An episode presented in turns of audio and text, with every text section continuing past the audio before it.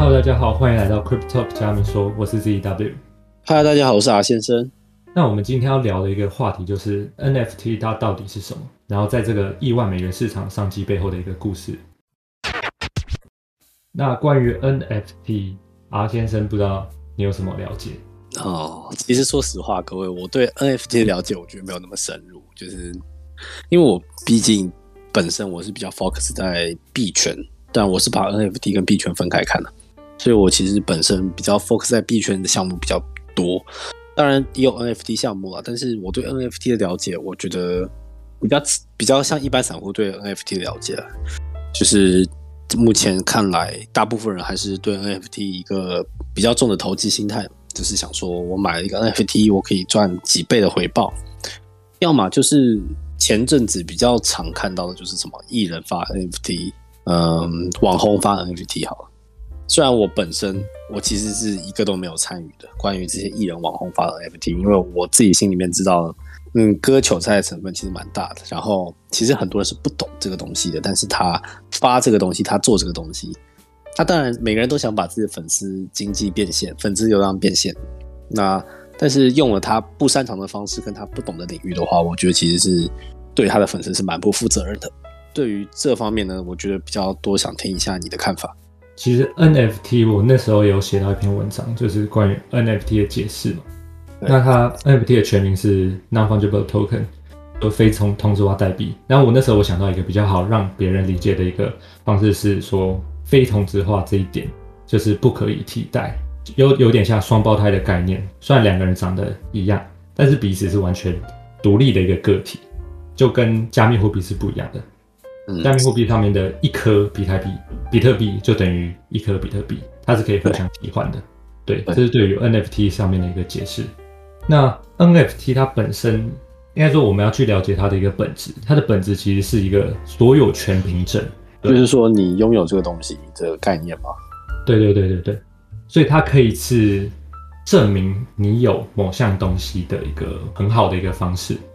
相比于现在像是一些精品，你要怎么去证明你这个精品是正版的？你可能会有一个证明书吗？或者是说这个精品会不会是借来的？会不会是别人的？就是不是你自己的？对，因为你有时候你在判别一个精品的品质的时候，有时候盗版的它的品质其实是跟正版的品质是一样的，甚至盗版的品质更好。对对对，甚至经常看到盗版的东西做的比正版的好，就是大家会宁愿花钱买盗版的，因为 CP 值比较高。对，那你怎么去证明这个呢？那现在就出现一个很好的方式，那就叫做 NFT 嘛。哦，其实就是。这样讲就是蛮回归本质的嘛，对不对？就是 NFT 它的存在，它的本质，它可以用在哪里？这样，那这个就是它其中的其中之一的一个应用场景。那关于所有权凭证，我们也可以用在房地产身上啊，或者是音乐的一些版版权问题身上。音乐的版权问题这部分，你可以多说一点吗？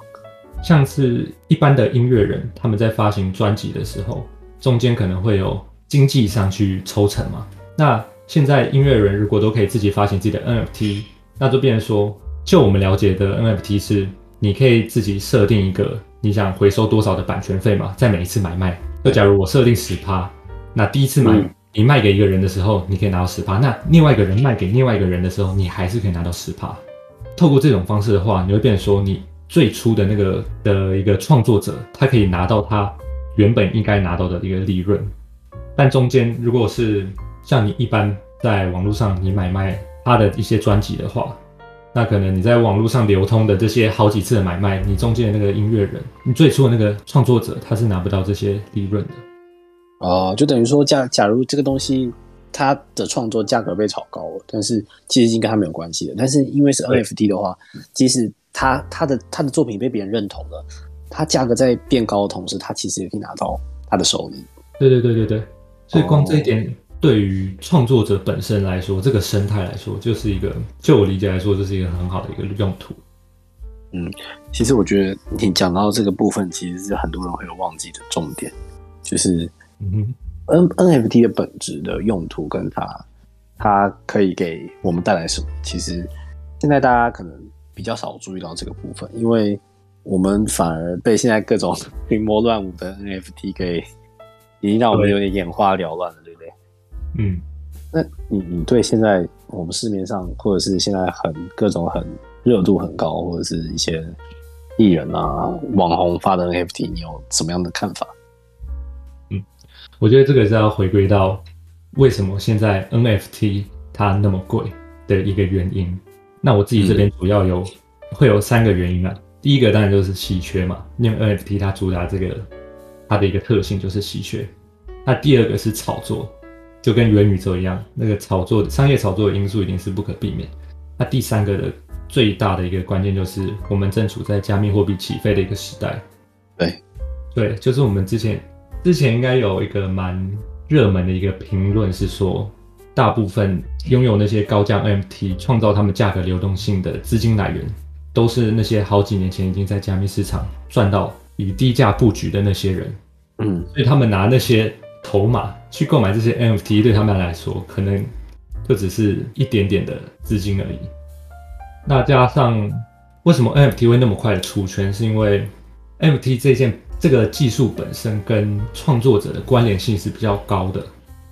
那创作者就是一个很具有扩散性的一群人嘛，所以他们在分享东西的时候，都是以数以万计的群众会看到他们分享的，不管是言论还是他们的思想也好，那他们的粉丝最去想了解说 NFT 这个东西是什么，然后进而拉抬这个市场在圈外的一个发展吧，或者是推进。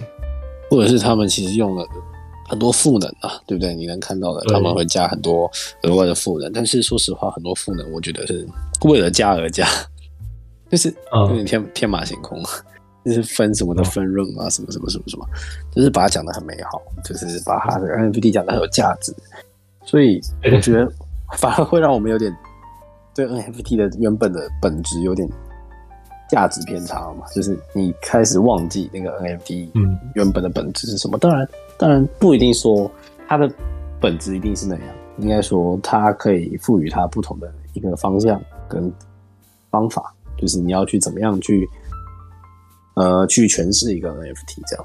但是我觉得就是很多现在目前你能看到市面上很多都是为了为了让你去拥有它，然后去加了各种各样的调味料在里面，那可能让它走味了。对，然后现在问题比较大的一点就是，大家太喜欢画大饼了嘛，就是我可能给你很多赋能，但是我最后却达达不到我先前答应的那些东西，然后就变成说这个圈子的名声就臭掉了，大家一想到 NFT 就是一个啊干诈骗，或者是割韭菜。呃土对对对割韭菜、土狗项目之类的，吧？对啊，对啊。你看各位，我们之前之前你我好像在 FB 社群看到的吧，还是在哪看到的？就是有列举台湾的明星出的 NFT 跟台湾的网红出的 NFT 的项目，然后从发售到现在总共跌了多少？嗯，就是割了多少趴的人，或者是跌了多少 percent？就是目前看来几乎都蛮惨的嘛，对不对？对啊？那你说这个东西真的不好吗？它其实是一个很好用的一个工具，只是现在用哦，的对对对，用的不那么正当。对吧对吧？NFT 真的是一个非常好用的工具，就像我们会问，它作为一个凭证，它作为一个证明，它无可替代。它比我们纸本上拿的一个证书来说，是不是更有更有说服性？嗯，更有说服力，无法假冒。对啊，只有我有，那就是这个东西拿出来就能证明我拥有它。你可以用在很多地方，但是现在就是被各种各种各样的用法啊添油加醋啊，就是因为为什么会这样呢？就是因为现在有太多的 NFT 项目方了，那每个 NFT 项目方都想体现出自己的 NFT，拥有自己的 NFT，呃，是比其他的 NFT 来的更有优势的。所以就像你说的，刚你刚刚说的，会画各种各样的大饼，讲的非常的美好，但是最后面能达到又有几个呢？对不对？对，所以说关于 NFT 它是不是一个泡沫，我觉得多多少少会啦，就是一定它的价格一定是会被过于抬高，但是最后留下的好的东西它还是会留下，那新的更好的东西它也会慢慢的出现，变成我们的日常。那最后淘汰掉那些，一定就是现在我们说的诈骗啊，或者是就是来削钱的这些项目。其实就像我们经常讲的那句话嘛，海水退了才会知道谁没有穿裤子，对不对？嗯，对对对，所以 NFT 未来会怎么样呢？也是让我们拭目以待啊。那我们当然是期待它会往更好的方向走，我而且我们也相信它一定是会回归它的本质，然后往更好的方向去做发展。